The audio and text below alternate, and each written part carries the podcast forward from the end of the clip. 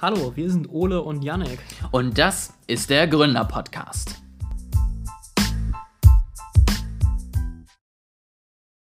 Yannick, kennst du eigentlich die Boomer-Pause? Ich dachte, du wolltest aufhören, damit den Podcast immer mit meinem Namen anzufangen. Ja, aber heute passt das so gut. Okay, wegen Boomer-Thema, oder?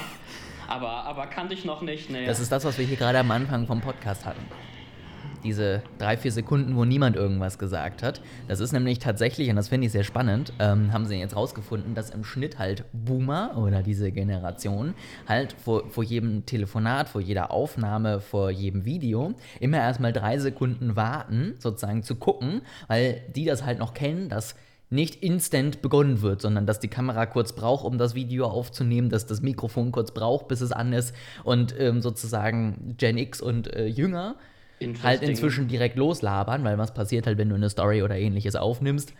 Du machst halt, drückst halt drauf und legst los und kannst halt direkt reden. Und ähm, dass du sozusagen inzwischen eigentlich das schon brauchst, dass du gefühlt deinen halben Satz verschluckst, wenn du anfängst zu reden, weil das sozusagen für die ganz normal ist. Ja, und wir sitzen immer noch vor der Aufnahme und warten, bis da der rote Bobbel erscheint und sind so, ah, okay, jetzt kann ich reden, oder? Und ähm, ja, das fand ich ganz spannend tatsächlich. Also bei, bei FaceTime würde ich sagen, ist aber die Boomer-Pause eigentlich gar nicht schlecht. Da muss man manchmal auch noch ein bisschen warten, bis er bereit Und. Bei FaceTime brauchen wir vor allen Dingen immer eher eine auf die AirPods-Umstellpause, weil das nie funktioniert. Ich habe jetzt aber letztens auch wieder eine Story auf Instagram aufgenommen und da funktioniert es ja auch nie direkt. Also das braucht ja auch immer noch zwei Sekunden oder so, bis es anfängt zu laufen, wo ich mir auch wieder so dachte, ist zwar nur eine der größten Firmen der Welt, aber warum sollten die eine vernünftige technische Infrastruktur aufbauen? Also muss jetzt auch nicht zu viel verlangen. Überbewertet. Aber finde ich interessant, ist nicht eigentlich beim Telefon, also so richtig, so richtig, beim alten Telefon, da ist auch eigentlich keine Wartezeit. Also das ist natürlich dieses Tuten, das der andere abnimmt, das ist klar. Aber danach ist auch die Schaltung sofort da. Ja, aber es ging eher so um Aufnahmen. Also ich sag mal, früher, wenn I du sozusagen see. irgendwie eine, eine Studioproduktion hattest oder so, dann wurde der Schnitt gesetzt, dann sagst du und ab und dann hast du noch mal kurz gewartet, damit auch wirklich alles läuft. Also in die, in die Richtung geht es. Beim Telefonieren, ne, da kannst du ja keinen Vergleich machen, weil das machen die Generationen unter uns ja nicht mehr. Stimmt, das, äh, das Telefon-App, die Telefon-App benutzt eigentlich keiner mehr, ne? Kann man genauso gut auch Nee, ne? total. Geht, glaube ich, gar nicht, ne? Beim iPhone. Aber zwischendurch hatten sie es auf jeden Fall eingeführt, dass man allen möglichen Kram auch löschen kann, den man vorher nicht löschen konnte. Aber ich weiß nicht, ob die Telefone. Ich, ich wollte gerade sagen, das kannst du ja auch immer noch. Aber es gibt zum Beispiel zum einen den App Store, den du nicht löschen kannst, was auch ganz sinnvoll ist, weil sonst kommst du an ja. keines der Sachen wieder ran. Und ich dachte, die Telefon-App gehört auch dazu. Aber ich war alle, okay, es kann sein. Manche Sachen gehen auf jeden Fall. Zum Beispiel die Podcast-App, die äh, konntest du früher nicht löschen, weil es halt Default-App war. Aber die Podcast-App zum Beispiel kann man inzwischen löschen, sollte man aber nicht machen, weil dann kann man ja unseren Podcast nicht mehr anhören. Genau das wollte ich auch gerade einschieben, Janek. Perfekt. Sehr schön. Ähm, wollen wir dann uns mal direkt auf die News der Woche stürzen? Ich äh, würde vorher noch ein, ein kleines Themensegment einschieben. Äh, nämlich, was, äh, wenn, wenn der Geschäftsführer gestattet. Nö, ich hatte jetzt so einen eine, guten Übergang, jetzt bin ich beleidigt. Jetzt kannst du den Podcast allein aufnehmen. Neue Okay. das heißt ab sofort nur noch der Gründer. Das ist nur noch einer von ja. beiden. Eine, eine neue Folge von äh, Yannick regt sich über Dinge oh, ich freue mich. Und zwar diesmal sogar mit Bezug zu unseren Hauptthemen, äh, nämlich das Thema Social Media. Das ist eine, eine Crossover-Folge heute. Und zwar hätte ich da mal eine Frage an dich, Ole. Wenn du ein Social Media Netzwerk benutzen möchtest, was für Erwartungen hast du denn an dieses Netzwerk bzw. an die Seite, die App, wie auch immer? Welche Features würdest du dir in einem Social Media Netzwerk wünschen? Für meinen privaten oder für meinen beruflichen Gebrauch? Ich hätte jetzt gesagt eher privat, okay. aber geht auch beides. Ja, dann würde ich halt sagen, keine Ahnung, ich möchte mich irgendwie mit äh, Bekannten, Freunden und anderen Menschen, die ich irgendwie schon mal gesehen habe, connecten. Ich möchte von denen Beiträge sehen, ich möchte selber Beiträge posten, ich möchte Nachrichten mit denen austauschen. Ja, erstmal so, ne? Genau, ich finde, da hast du zwei sehr entscheidende Features genannt. Äh, ja, Sachen posten und Post von anderen sehen und Nachrichten austauschen. Und ich fände es wirklich fantastisch, lieber Meta-Konzern mit seinen Apps Facebook und Workplace und liebe Spieleplattform Steam, die ja auch Sozialfunktion hat, ich fände es wirklich fantastisch, wenn ich diese beiden Dinge, diese beiden Hauptfeatures in einer App machen könnte. Ich möchte nicht die Facebook-App öffnen und dann mit jemandem chatten und dann den App Store geöffnet kriegen, wo ich mir den Facebook Messenger runterladen will. Es, ist, äh, es sind, glaube ich, keine so thematisch oder so technisch schwierigen Dinge, dass du dafür eine separate App brauchst. Alles, was ich will, ist eine App auf meinem iPhone, die ein soziales Netzwerk aufbildet, bei der ich mit Leuten direkt schreiben kann. Aber es ist scheinbar zu viel verlangt. Also du brauchst bei Facebook den Facebook Messenger, bei Workplace dann das Ganze nochmal. Also Workplace, für die, die es nicht kennen, ist äh, quasi die Business-Version von Facebook für Unternehmen oder so, wenn die quasi ihre interne Facebook-Version zum Austausch haben wollen.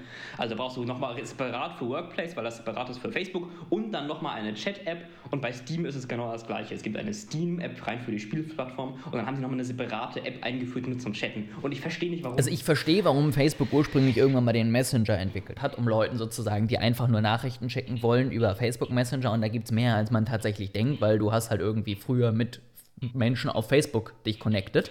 So, jetzt nutzt du die Plattform nicht mehr, aber du schreibst da halt noch mit der Urlaubsbekanntschaft von vor 25 Jahren, ähm, dass diese Leute eben eine separate App haben und sich nicht das blaue Facebook runterladen müssen.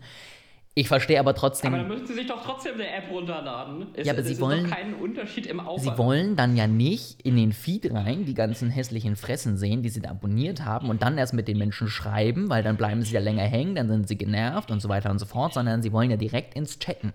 Was ich aber sagen wollte ist, ich verstehe dennoch nicht, warum man nicht trotzdem diese Message-Funktion auch in der Facebook-App lassen kann. Es tut ja niemandem weh es ist einfach technisch zu aufwendig, ja. Ole. Das ist, äh, Meta ist ja auch ein kleines Startup-Unternehmen, die haben einfach nicht genug äh, Programmierer da, die die Features so integrieren können. Und das ist ja nun wirklich, also das ist ja kein Core-Feature oder sowas, eine Randsache und das kann man einfach nicht in die Haupt-App integrieren. Genauso wie mit dem vernünftig Stories aufnehmen, ist ja auch eher tendenziell ein Nebenschauplatz bei Instagram. Richtig. Also nicht so ist, äh, relevant. Alles nicht so wichtig. Sehr schön. Aber es regt mich so auf. Es ist, ich habe, also Facebook habe ich eh schon seit Ewigkeiten nicht mehr auf meinem äh, Handy, aber die Work Workplace-App habe ich mir letztens runtergeladen, weil Volt Workplace verwendet. Und dann ist halt unten in den unterschiedlichen Tabs, in den Symbolen, ist in der Mitte so eine Sprechblase als Chat-Symbol. Und da steht sogar die Zahl dran, wenn du neue Nachrichten hast. Da steht so eine rote 3 oder so für drei neue Nachrichten. Aber wenn du dann draufklickst, sollst du dir eine separate App Da verstehe ich es aber tatsächlich auch noch weniger, weil ich da denke, die ganze App ist ja eigentlich überhaupt nur oder hat nur überhaupt den Sinn, dich mit deinen Kollegen auszutauschen, sei es öffentlich oder privat. Und da ist es ja nicht so, dass es eine Firma gibt, die nur die Chat-Funktion nutzt, sondern du wirst ja immer wahrscheinlich eine Kombination aus beidem haben. So, also da verstehe ich noch weniger, dass du dafür zwei verschiedene Apps brauchst. So, äh, öffne halt einfach die eine App für deine Arbeit und gut ist. Ich hätte auch eigentlich gedacht, dass äh, das, was du eben genannt hast, ist ein recht positiver Aspekt ist. Also Facebook will doch eigentlich, dass Leute noch den Feed öffnen und dann da hängen bleiben und mehr Zeit auf Facebook verbringen und äh, mehr Werbung angucken. Oder glaubst du, die sind echt so genervt, dass sie es deswegen gar nicht Ich wollte gerade sagen, ich glaube, Facebook möchte aber trotzdem, dass sie Nutzer behalten. Und ähm, dann kann, es, kann ich mir schon vorstellen, dass es wirklich Leute gibt, die sie darüber verloren hätten, ähm, beziehungsweise die sie darüber jetzt zusätzlich gewonnen haben, weil die denken, oh, eine Messenger-App, das ist ja toll, und dann eben sich darüber anmelden. Also mich haben sie jetzt äh, jedenfalls dadurch genau verloren, weil es mich so aufgeregt hat, dass es auch im Browser übrigens nicht ging. Äh, wenn du versuchst, mhm. Facebook-Nachrichten auf facebook.com im mobilen Browser zu schreiben, dann zwingt er dich auf die App weiterzuleiten. Oh, spannend. Weil es ja auch, äh, weil es ja auch nicht möglich ist, im Jahr 2023 äh, Nachrichten in einer Webseite im mobilen Browser abzuschicken. Das ist zu kompliziert. Ich glaube, im, im, sozusagen normalen Browser auf dem Laptop schickt er dich jetzt inzwischen dann auch immer auf eine extra Seite, wo er dann sozusagen den Messenger nochmal separat okay. öffnet und nicht mehr an der Seite dieses Nachrichtenfeld hat. Und die Seite ist gefühlt auch so programmiert, dass selbst nachdem du sie schon 15 Mal geschlossen hast, sie irgendwie immer noch die Berechtigung hat, dir Nachrichten zu schicken, dass du eine neue Nachricht bekommen hast. Und hämmert dir dann immer dieses laute Klirren in die Ohren, wenn du am Laptop arbeitest. Also das ist sehr toll. Also, sowas blockiere ich immer direkt, wenn oben diese dieses kleine Pop-up Ich wurde nie gefragt. Webseite will dir ja. Echt? Ja, aber eigentlich fragt doch der Browser, also bei Safari. Ich, ich, ich weiß nicht, wie, wie Facebook so? das hingekriegt hat. Eigentlich ja, bei, bei Safari. Okay. Ähm, aber irgendwie habe ich Nachrichten bekommen. Ich musste dann sozusagen in die Einstellung rein und dann sozusagen separat dem Messenger, also ich glaube, inzwischen ist es auch anders, aber damals musste ich dann separat den Messenger die Berechtigung entziehen, damit er mir halt nicht mehr jedes Mal eine Nachricht schickt. Alright, dann äh, bin ich jetzt meine Beschwerde über das weltgrößte soziale Netzwerk losgeworden. Dann können wir zu dem Thema übergehen, zu dem du eigentlich schon die ganze Zeit übergehen wolltest. Vielen Dank, ich bin dir da auf ewigen Dank verpflichtet, dass wir das jetzt nach zehn Minuten machen dürfen. Ähm, ich hoffe, wir sprechen jetzt über dasselbe Thema. Äh, Sam Altman ist raus bei OpenAI. Ähm, ich weiß ja nicht, wie du davon erfahren hast. Ich habe mir eine neue Podcast-Folge runtergeladen mit der ganz dezenten Überschrift äh, Sam Altman's End by OpenAI oder sowas und nicht so hoch, was denn da passiert. Ähm, weil ich bin halt nicht mehr auf Twitter oder X, wie es jetzt heutzutage heißt, wo man es ja sonst mitbekommen hat. Das finde ich schon mal das Spannendste als allererstes. Ähm, Microsoft, die ja nicht wenig Geld in OpenAI gesteckt haben, haben es ja dann auch erst über X gelesen, so ungefähr. Also ich glaube, die wurden zwei Minuten vorher informiert und äh, mehr durften sie in diesem Entscheidungsprozess auch nicht dran teilhaben. Also ich habe es tatsächlich bei äh, Twitter gesehen, also ich, ich, weigere mich, einen neuen Namen zu verwenden. Ähm, und das also erstmal nochmal kurzer Einschub. Äh, das war das erste Mal, dass ich Twitter Spaces so ein bisschen mitbekommen mhm. habe, weil da lauter Spaces irgendwie aufgeploppt sind zu ah, Sam Altman ist weg, wo sie dann alle ihre Gerüchte ausgetauscht haben. Und ich muss mal sagen, es, seitdem mache ich mir deutlich weniger Sorgen um die Qualität unseres Podcasts. Also wenn ich mir schaue, anschaue, auf welchen Leuten, auf welchem Niveau sich Leute unterhalten und hunderttausende Zuhörer in diesen Spaces kriegen, dann äh, denke ich mir, muss ja scheinbar kein hohes Niveau erreicht sein für hohe Zuhörerzahlen. Ähm, aber das mit, das mit Microsoft wusste ich tatsächlich auch noch nicht. Also die haben, haben überhaupt nicht das vorher erfahren. Die haben es auch nur über öffentliche Kanäle mitbekommen. Ich, ich weiß nicht, ob es. Ich glaube tatsächlich, dass Microsoft es nur über öffentliche Termine mitbekommen hat und sozusagen die anderen Mitarbeiter bei OpenAI irgendwie nur zwei Minuten vorher in so einer internen Slack-Nachricht. Also die Kommunikation war da scheinbar sehr effizient gehalten, nennen wir es mal so. Und ähm, das fand ich. Das kann ich mir aber eigentlich kaum vorstellen. Also, wenn du so einen großen Investor hast, dem teilst du doch solche Entscheidungen eigentlich mit. Ich denke mir auch, also weiß ich nicht, gibt jetzt wenig Firmen, die ich jetzt ungern vergraulen würde als Geldgeber, aber ich würde sagen, Microsoft gehört vielleicht dazu, so vielleicht. Das äh, ja, könnte eine der Firmen sein, mit denen man sich nicht verscherzen ja. will. Weiß ich nicht, dritthöchste Marktkapitalisierung oder? Kann sein. Auf jeden Fall irgendwo recht weit oben. Ja, auf jeden Fall, genau. Hat, hat nicht wenig Geld. Hat eine Zeit lang ja immer mit Apple um die Eins gekämpft. Ähm, dann kam jetzt Apple, glaube ich, wieder deutlich nach vorne. Und äh, Nvidia, ich weiß gar nicht, wo stehen die jetzt. Auf jeden Fall äh, relativ weit oben mit dabei. Ähm, du hast ja gesagt, du hast jetzt ein paar Notizen gemacht.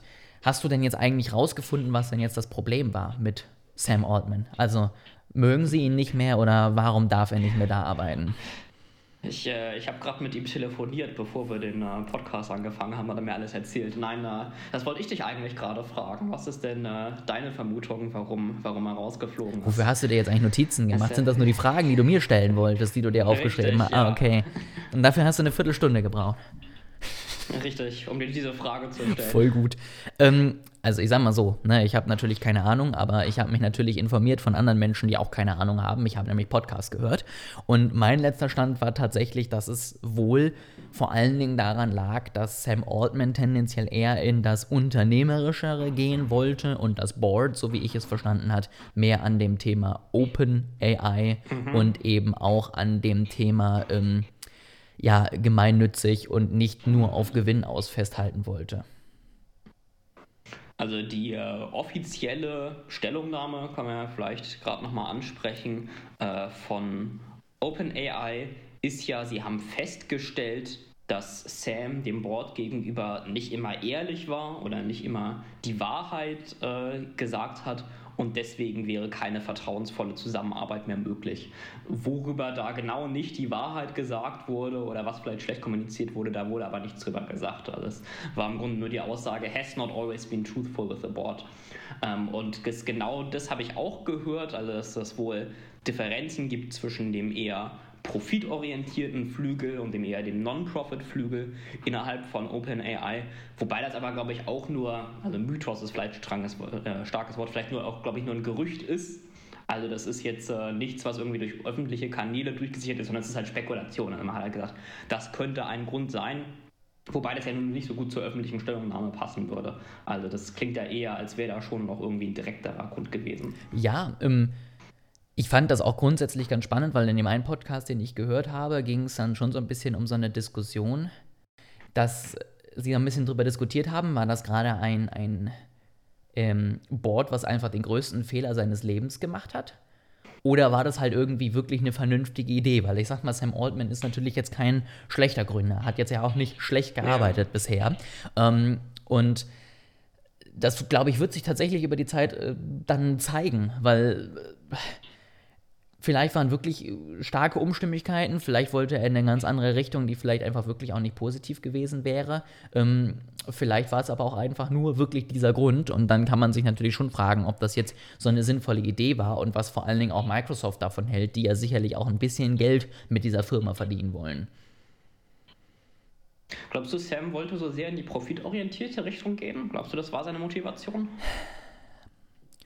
Ich glaube schon, dass er, jetzt zum Beispiel, hat ja kurz bevor er geflogen ist, den neuen App Store da präsentiert, dass er zumindest um das Modul rum, also um den GPT an sich rum, schon, glaube ich, ein Business aufbauen wollte. Also ich glaube, er macht das Ganze nicht nur aus Mitmenschlichkeit und Liebe, sondern möchte auch ein bisschen Geld dafür sehen. Ähm, ich glaube jetzt nicht, dass er da so drauf gepocht hat, weil ganz so wenig Geld hat er jetzt ja auch nicht. Ähm, aber ich war nicht bei den ganzen Meetings dabei, muss ich sagen. Also ich glaube auf jeden Fall, es äh, ist ein schlechtes Zeichen für Zukunft der KI oder in weiteren äh, Forschungsfortschritt. Ich sage mal, ob es die richtige Entscheidung war, kann ich nicht sagen, weil ich den Grund nicht kenne und was vielleicht auch für, für unbekannte Details gibt. Aber es wird ja auf jeden Fall für bisschen Unordnung in der Firma für eine Weile sorgen und für eine, eine nötige Neuorganisation. Ähm, es ist auf jeden Fall auch schon der Vorstandsvorsitzende sowie mehrere Senior Researcher sind auch schon gegangen. Ähm, also ich glaube, für das operative Geschäft und für die Forschung für die Firma wird das erstmal problematisch sein. Ähm, und OpenAI ist ja nun mal die führende KI-Forschungsinstitution. Ähm, also ich glaube, Insofern ist es tatsächlich ein Rückschlag für die weltweite KI-Forschung und insofern auch, auch für die Menschheit. Ähm, insofern halte ich es erstmal für eine schlechte Nachricht ähm, und für was, was sehr schade ist. Ähm, aber vielleicht hatten sie ja trotzdem ihre Gründe, das wissen wir noch. Meinst du, Sam Altman baut jetzt ein neues Unternehmen auf? Das habe ich mich auch schon gefragt. Das, äh, und auf, auf, Twitter meinte irgendjemand, vielleicht geht er jetzt zu Elon Musks Firma, obwohl ich mir das ehrlich gesagt nicht so richtig äh, vorstellen kann. Wir gucken mal. Also ich glaube aber ehrlich gesagt nicht, dass er jetzt nur noch am äh, Strand sitzt und Cocktails schlürft. Ich glaube, irgendwas wird er schon noch anstellen mit seiner Er hat Zeit. doch noch seinen Worldcoin, dieses tolle Krypto-Projekt, bei der sie Leute in Afrika dazu gezwungen haben, ihre Augen lasern zu lassen, damit sie Geld dafür bekommen. Das ist richtig. Das ist ja allerdings auch erstmal nur ein Geldschlund, wie es OpenAI zu Anfang auch war. Damit kann er ja erstmal kein Geld verdienen. Ich glaube, das tut ihm jetzt auch nicht so weh.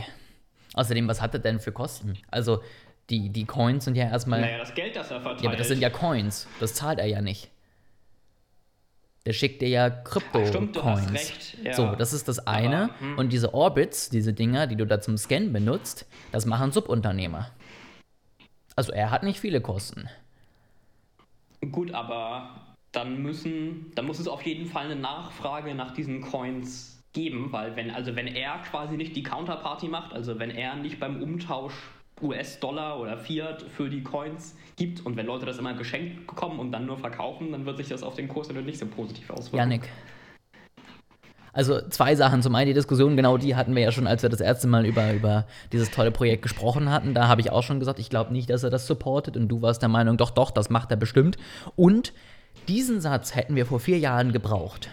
Das hättest du jedem Krypto-Projekt einmal erklären müssen. Wenn ihr immer Sachen verschenkt und sich da niemand für interessiert, dann fällt nämlich der Preis. Ich weiß, verrückte Sache, aber so ist es. Es, äh, da, da, jetzt merkt man, dass wir beide das Wirtschaftsprofil hatten damals in der, in der Schule und äh, Wirtschaft auf erhöhtem Niveau unterrichtet bekommen haben. Das habe ich auch bei so vielen Projekten nicht verstanden. Da gab es den riesen Hype und dann hast du dir halt einmal irgendwie die Tokenomics angeguckt und warst so, okay, wir verschenken noch 90 weitere Prozent von diesen Token über die nächsten drei Wochen. Und wir sehen da jetzt kein Problem mit dem Preis. Nee, okay, gut, dann, dann to the moon, habe ich gehört. Also ganz, ganz weird.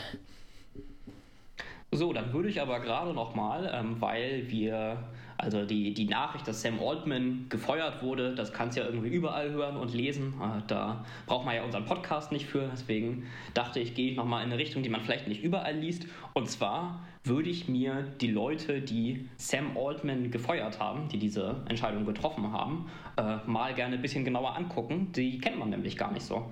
Ähm, also die Firmenstruktur ist ja so, es gibt einmal OpenAI Non-Profit ähm, und es gibt OpenAI For-Profit, also das sind zwei unterschiedliche Organisationen. Ähm, an der For-Profit-Organisation hält Microsoft auch einen Anteil, nicht an der Non-Profit-Organisation. Ähm, und die Non-Profit-Organisation, denen gehört die Mehrheit an dem For-Profit-Unternehmen und das wird wiederum kontrolliert von einem Board of Directors. Also das Board of Directors kontrolliert die Non-Profit-Organisation, die Non-Profit-Organisation hat eine Mehrheit am For-Profit, kontrolliert das de facto also auch. Also wenn du die Mehrheit hast in der Gesellschaft, gewinnst du jede Abstimmung, dann kannst du im Grunde alles entscheiden. Also im Grunde dieses Board of Directors ähm, sind diejenigen, die das wirklich alle kontro alles kontrollieren ähm, und diese Entscheidung getroffen haben. Und das sind insgesamt sechs Personen. Äh, drei davon kommen von OpenAI, beziehungsweise gehören direkt zu OpenAI und drei kommen quasi von außerhalb. Also die haben OpenAI nicht mitgegründet und sind auch so im operativen Geschäft gar nicht drin. Ähm, also die sind quasi von, von extern und sollen das Ganze verwalten und so übersehen und quasi kontrollieren, dass OpenAI seine Mission erfüllt, allgemeine künstliche Intelligenz für die Menschheit äh, zu entwickeln. Ja, das ist ein externer Aufsichtsrat, die drei quasi sind, kommen, kommen nicht direkt vom Inner Circle. So, die drei internen, das ist einmal, wenig überraschend, äh, Sam Altman. Wer ist das? Kennt man den?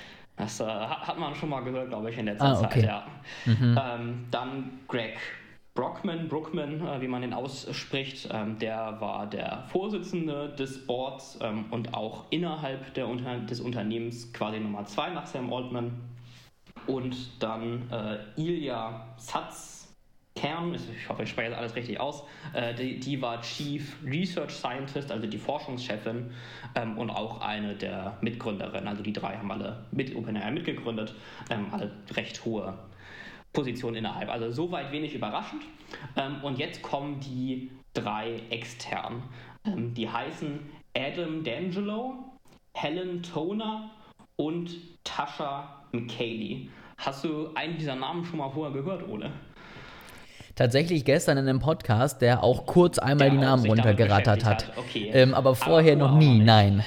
Genau, das finde ich ganz interessant. Also, du hast hier eines der wichtigsten Unternehmen der Welt und du hast dieses relativ kleine Board aus nur sechs Personen ähm, und die, die drei, die quasi von extern sind, die kennt man eigentlich noch nicht mal so wirklich. Also, das sind jetzt äh, keine super berühmten Leute in ihrem Field. Also, Adam D'Angelo ist wahrscheinlich noch der bekannteste. Ähm, der ist ehemaliger CTO bei Facebook und Gründer und CEO von Frage-Antwort-Seite Quora, wo Leute irgendwie Fragen reinstellen können, die sie von fremden Internetleuten ohne Qualifikation beantwortet haben möchten. Ähm, dann Helen Toner ist Direktorin für Strategie bei Georgetown Center für Sicherheit und neue Technologien. Ähm, dies ist ein Think Tank, der ist angesiedelt an der Georgetown University und wenig überraschend ähm, beschäftigt er sich mit der Sicherheit von neu entwickelten Technologien, unter anderem auch äh, Sicherheit von KI. Ähm, und dann Tosha McKaylee, Senior Management Scientist bei Rand Corporation. Äh, das ist auch wieder ein Think Tank, ähm, der sich, der ursprünglich gegründet wurde, um das US-Militär zu beraten. Finde ich auch ganz interessant. Also ich, ich würde sagen, der, der einzige, der so ein bisschen rausstricht, ist Adam D'Angelo. Ähm, die anderen beiden, also es, ich will das gar nicht, gar nicht runterspielen, das sind natürlich sehr erfolgreiche, intelligente Leute, die irgendwie wichtige Arbeit machen in ihrem Bereich. Aber ich sag mal, es ist jetzt nicht so, als, als würdest du sagen, ja, Bill Gates sitzt im Aufsichtsrat, den irgendwie jeder kennt und wo jeder weiß, wo er herkommt. Ähm, und es, es gibt jetzt, sag mal, ich finde, es gibt keinen offensichtlichen Grund, warum zum Beispiel Helen Toner da als KI oder neue Technologie-Sicherheitsexpertin sitzt und nicht eine von den vielen, vielen anderen KI-Sicherheitsexperten, die es auf der Welt gibt. Das stimmt. Ähm, was ich schon finde, was man so ein bisschen an dem Board sieht, ist ja auch schon, dass der Plan weiterhin war, oder damals, als es zusammengestellt war, dass eben OpenAI jetzt nicht die riesen profitgeiernde Ja. und schnell entwickelnde Firma wird, weil es sind nun mal nicht irgendwelche KI-Forscher, sondern es sind halt alles Experten zum Thema Sicherheit da und dann hat man auf jeden Fall eine klare Richtung, wo man sagt, das ist unser Ziel. Aber klar, es wird sicherlich noch eins, zwei andere KI-Sicherheitsexperten geben, die genauso sich dort für dieses Board hätten setzen können. Vier auf der Welt. Vielleicht. Ja, wenn du die ganzen Podcasts damit reinziehst, sind es sogar 500, ne? Also, das sind ja auch alles Experten. Also es, ich meine, ich finde die Idee ja gut, dass du irgendwie Hälfte interne Leute hast und äh, Hälfte externe Menschen, denen kein Anteil daran gehört, die nicht direkt investiert sind und die aber schon irgendwie Experten sind und die das Ganze von außen so ein bisschen kontrollieren können. Ich finde es halt nur bemerkenswert, dass du so eine extrem wichtige Forschungsfirma hast, die auch ja einen riesigen Hype erfahren hat in letzter Zeit. Und dann, dann hast du da das Board, das letzten diese, endlich diese Entscheidungen trifft und das alles kontrolliert. Und dann kennt ihn niemand von den die Leuten, die da sitzen. Ja, ich sag mal so, immerhin hast du ein funktionierendes Board. Es gibt ja auch genug Firmen, die haben keins oder da wird sowieso nur gemacht, was Elon Musk sagt, ne? Also muss man ja auch mal positiv sehen. Oder Mark Zuckerberg, da soll das auch ähnlich sein, habe ich gehört. Ich finde es auch ein bisschen klein, ehrlich gesagt. Also sechs Leute ist, äh, finde ich, für, ein, für eine Organisation dieser Größe und dieser Relevanz äh, schon kleine Anzahl von Personen. Ich hätte auch, glaube ich, an Microsofts Stelle schon irgendwie, selbst wenn es natürlich getrennt ist, nach dieser Übernahme gesagt, wir hätten zumindest vielleicht eine oder zwei Stimmen in diesem Board und äh, würden da gerne bei solchen Entscheidungen überhaupt auch einfach beiwohnen. Selbst wenn ich nicht die Mehrheit habe und sage, ähm, ich kann da Entscheidungen wirklich beeinflussen, würde ich zumindest sagen, ich würde gerne in den Diskussionen dabei sein, dass ich so ein bisschen verstehe, was da gerade passiert. Also das wäre so mein Anspruch gewesen, wenn ich irgendwo hunderte Millionen Euro reinbutter. Ja, wobei OpenAI das, glaube ich, sehr bewusst so rausgehalten hat. Also ich meine, Microsoft gehört ja einen Anteil an der For-Profit-Company und da werden die dann auch sicher institutionell irgendwie drin sitzen. Nur halt die Non-Profit-Company und bei Extension dann dieses Board, die können halt alles überstimmen. Und das, äh, ich glaube... Und deswegen sage ich ja, sie müssen ja keine, keine Mehrheit bekommen, aber zumindest mit drin sitzen und sagen, ach krass, das habt ihr vor. Wäre, glaube ich, zumindest mein Ziel gewesen. So. Hatten sie vielleicht auch. wäre schon möglich. Ja. Aber es, äh, also ich glaube, die wollten schon sehr bewusst Microsoft, die ja nun offensichtlich nicht aus Non-Profit-Gründen da sind, wollten sie, glaube ich, schon aus dem Non-Profit-Bereich raushalten, was ja auch äh, sinnvoll ist. Was ich aber, mir aber auch auffällt ähm, an dieser Zusammensetzung, und das finde ich widerspricht so ein bisschen der Theorie, dass das ein Streit war zwischen dem Profitflügel und dem Non-Profit-Flügel, ist, also Sam Altman wird ja schon mal kaum für seine eigene Entlassung gestimmt haben. Und Greg Brookman ähm, hat die Entscheidung hinterher kritisiert und ist auch zurückgetreten als äh, Mitglied oder als Vorstandsvorsitzender dieses Boards und auch als Mitglied dieses Boards, meine ich. Das heißt ja, unter den verbleibenden vier muss schon ein ziemlicher Konsens geherrscht haben. Also eigentlich höchstens eine Person äh, hätte noch gegen die Entlassung sein können. Und das verleitet mich zu der Annahme, verleitet war das Wort, es verleitet mich zu der Annahme, dass es jetzt kein Grabenkampf oder Flügelkampf war ähm, oder nichts, wo man irgendwie eine groß unterschiedliche Position zu haben kann, sondern es muss eigentlich schon was gewesen sein, was zu einem Konsens geführt hat unter den Mitgliedern, dass man Sam Altman entlassen muss. Deswegen finde ich das eigentlich aus, aus der Richtung finde ich das nicht so nachvollziehbar, dass es zu profitorientiert geworden ist als Grund. Klar, die, ich sag mal, eigentlich müssen die vier sich ja einig gewesen sein, weil ich weiß nicht, wenn es drei gegen drei gewesen wäre, was wäre dann passiert? Also beim bei einem Gleichstand ist es normalerweise dann abgelehnt, also es muss halt eine Mehrheit entscheiden. Wobei ich äh, weiß, es ist in Deutschland so, wenn äh, ich dich jetzt zum Beispiel entlassen wollen würde als Geschäftsführer, dann dürftest du nicht mit abstimmen als Gesellschafter. Also äh, Sachen, Sachen, die einen selber betreffen, kriegt man keine Stimme. Äh, und wenn das in den USA auch so ist, dann hätte halt Sam Altman hier auch keine Stimme gehabt, dann wäre es quasi nur fünf gewesen, die diese Entscheidung getroffen hätten. Klar, aber, Aber zumindest ja drei davon also, hätten sich einig genau, sein müssen. Ja, fünf Ähm, wäre dann 3 zu 2, genau. Ja. Ich bin mal gespannt, ob sich das tatsächlich noch entwickelt, ob wir das tatsächlich irgendwie noch mal was rausbekommen in nächster Zeit. Ähm, weil ich finde, bisher hat man schon eher so das ein oder andere Fragezeichen noch im Kopf und äh, fragt sich, was ist da jetzt genau passiert. Ähm, Sam selber hat ja auch nicht so viel gesagt, also er hat irgendwie ein paar Tweets abgesetzt, aber das war dieses übliche Blabla, ja, ich bin sehr dankbar, da gearbeitet haben zu dürfen, es war eine besondere Zeit, jetzt gucke ich nach vorne und so weiter. Also zu den äh, Gründen stand da auch nicht viel drin. Immerhin guckt er da nach vorne, ist doch schön, oder? Das ist auch fantastisch. Ich muss sagen, ich fände es sehr bitter, wenn ich in seiner Position wäre, weil er hält ja auch keine Anteile an OpenAI. Also er hat es ja mitgegründet, ähm, aber es ist alles über diese Struktur dieses Non-Profit ähm, und er selber besitzt nichts an dieser Firma. Das heißt, er ist jetzt wirklich äh, vollständig raus und da bleibt auch, bleibt auch nichts für übrig. Also ich glaube, es gibt schlimmere Menschen, die es schlechter haben im Leben, aber ich glaube, es ist trotzdem unglaublich nervig, weil du ja auch wirklich wahrscheinlich sehr viel Zeit deines Lebens da ja auch reingesteckt hast und er ja auch schon, glaube ich, das Thema durchaus wichtig findet und auch sicherlich gerne gemacht hat, sonst machst du sowas ja nicht. Ähm, deswegen, klar, gebe ich dir recht, ist äh, jetzt nichts, wo du danach sagst, ach, easy, machen wir weiter, gar kein Problem. Ich glaube, sowas ist immer eine sehr große Enttäuschung. Also ich nehme an, dass mit dem, es gibt Leute, die es, äh, denen es schlechter geht, sagst du, irgendwie aufgrund seiner finanziellen Situation oder seines sonstigen Status. Aber es, ich glaube, wenn du halt so aus deinem Lebenswerk rausgeschmissen wirst, ich glaube, das ist immer sehr enttäuschend und sehr belastend auch. Äh definitiv, definitiv. Ich will jetzt auch nicht sagen, der soll sich nicht so anstellen. Ähm, ich, ich sag nur, ich glaube, es gibt dann eben Menschen, die noch anders dastehen. Aber ähm, klar, würde ich jetzt auch Kacke finden. Ne? Ich sag mal, wenn wir jetzt aus irgendeinem Grund sagen würden, man, man schmeißt den einen raus so ungefähr und ersetzt ihn oder ähnliches, und wir haben ja die letzten sechs, sieben Jahre da auch dran gearbeitet, ähm, ist das, glaube ich, irgendwann schon im ersten Schritt erstmal eine Lehre, die da ist, weil du halt denkst, was mache ich jetzt eigentlich mit meinem Leben?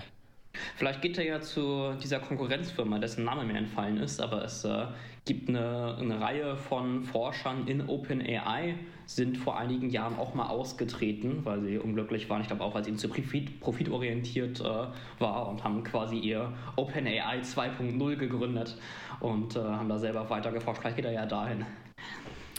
Die Frage ist dann, wer dann von Microsoft das nächste Geld bekommt. Da bin ich mal gespannt. Oder ob dann irgendwie Google oder Apple seine Chance sieht und dann diese Firma das äh, ich mir auch sponsert. Das, das, das wäre schon interessant. Ich, ich, kann mir gut vorstellen, dass es einige hektische Board-Meetings äh, bei den anderen großen Firmen gibt, die vielleicht ihr denken, sie haben ihre Chance verpasst und äh, sich jetzt ja. sagen, sie founden oder sie unterstützen das nächste, wo Sam und Greg und die anderen Senior Research Scientists, die rausgegangen sind, jetzt weiterarbeiten. Ich glaube an, an äh, keine Ahnung, Apples Stelle oder Googles Stelle, weil Bart ja schon gut läuft, aber ich glaube, da hätte ich erstmal dann heute spätestens der Sam Altman angerufen und gesagt, sag mal, wie geht's dir eigentlich? Willst du mal dich auf einen Kaffee treffen? Ich, ich hab da, ich bringe da auch ein paar hundert Millionen mit, also lass uns mal ganz Der Kaffee geht auf mich. der, der, der, Kaffee und äh, das Croissant gehen auf mich und dann gucken wir mal weiter. Jetzt wird ähm, aber sehr großzügig. Ja.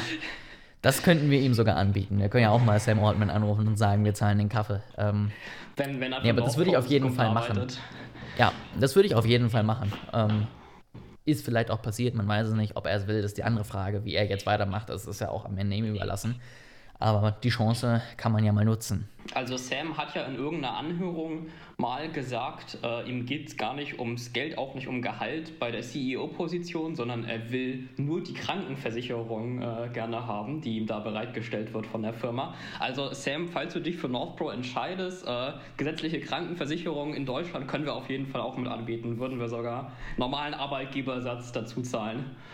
Überlegst Stark. dir. Stark. Ähm, wo wir gerade beim Thema KI jetzt auch sind, ich glaube, Sam Altman haben wir jetzt erstmal durch das Thema. Ähm, aber mir ist noch eine andere Sache jetzt die letzten Wochen im Thema KI aufgefallen oder beziehungsweise hat man mitbekommen. Ich weiß nicht, ob du das auch mitbekommen hast. Und zwar diese tolle neue Anstecknadel mit KI im Hintergrund. Ich habe das auf LinkedIn einen Post dazu gesehen und das, naja, erzähl du erst mal. Also, ähm, es ist eine Entwicklung von zwei sehr bekannten Ingenieuren äh, aus dem Apple-Kosmos ursprünglich. Also sie haben für Apple gearbeitet. Er soll scheinbar da alles entwickelt haben, was gut aussieht, so ungefähr. Alles, was kein Flop war, kommt von ihm und alles, was ein Flop war, kommt nicht von ihm. Also Verstehe. ganz toller, ganz toller Typ war er wohl. Ähm, und das geht mir auch hat immer so, wenn ich an was arbeite. Genau, und hat irgendwie tausend Patente äh, in Amerika bekommen und äh, wird von allen gerade mega gefeiert. Und die haben jetzt eben zu zweit eine Anstecknadel rausgebracht, die am Ende vor allen Dingen über die Voice-Ein- äh, und Ausgabe sozusagen mit OpenAI bzw. ChatGPT dahinter verbunden ist und die dann eben dein Smartphone ersetzen soll. Das heißt, ich äh, habe jetzt keinen kein Bildschirm mehr, sondern ich quatsche jetzt mit dem, ich schicke da meine Nachrichten, ich äh, lasse mir von dem vorlesen, was ich für Termine habe, äh, wie ich da hinkomme, lasse ich mich leiten. Da ist eine eigene SIM-Karte drin verbaut, das heißt, ich kann sogar auch Telefonate direkt darüber führen, brauche gar nichts mehr an anderen Geräten sozusagen mitnehmen.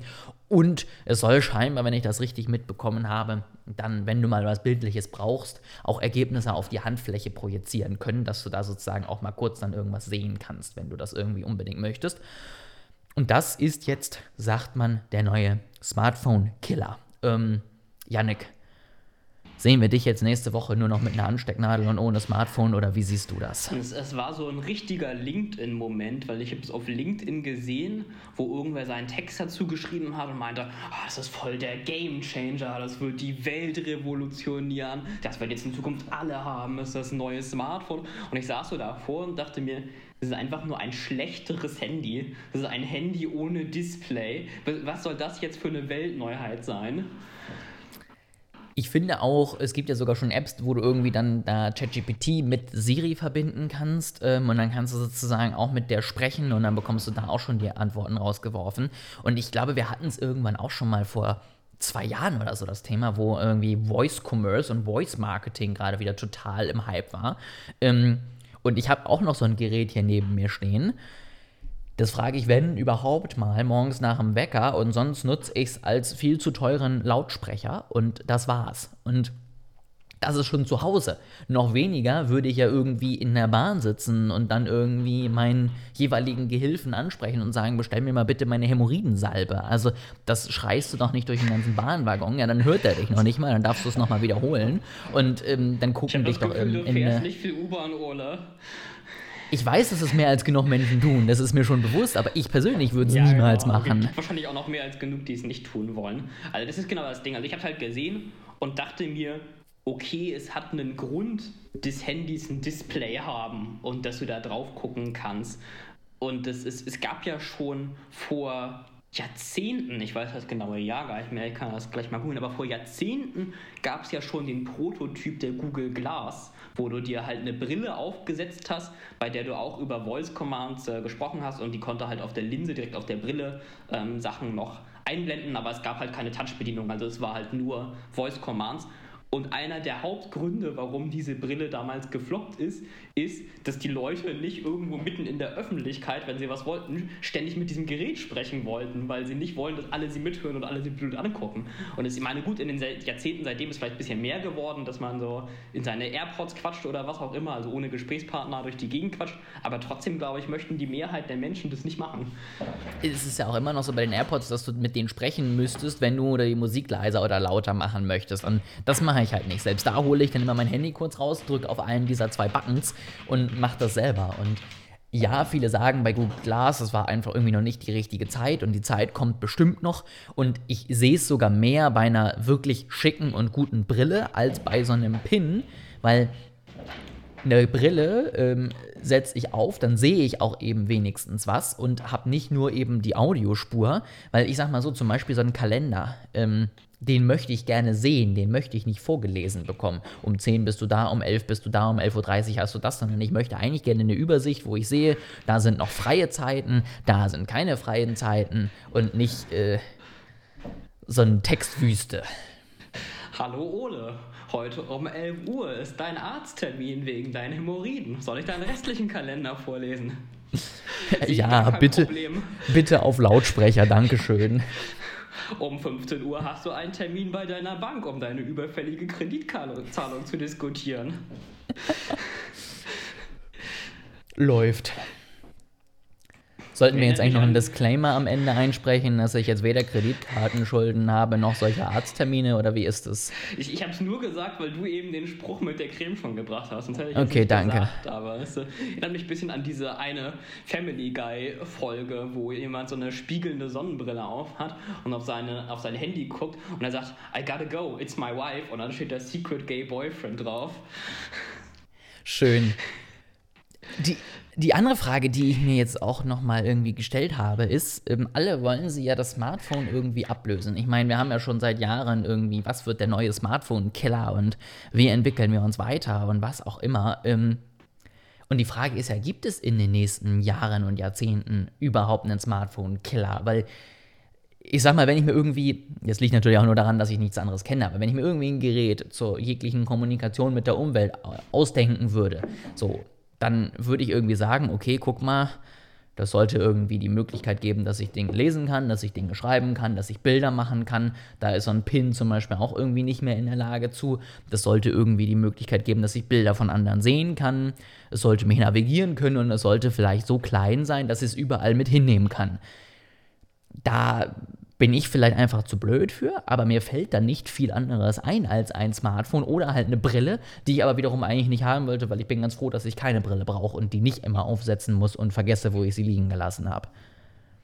Also wir hatten das Thema ja, glaube ich, schon mal und äh, da sind wir am Ende zu dem Ergebnis gekommen, es wird so eine Reihe von Supplementary-Geräten geben, wie Smartwatches, äh, Smart Speaker, AR, VR-Brillen und so weiter.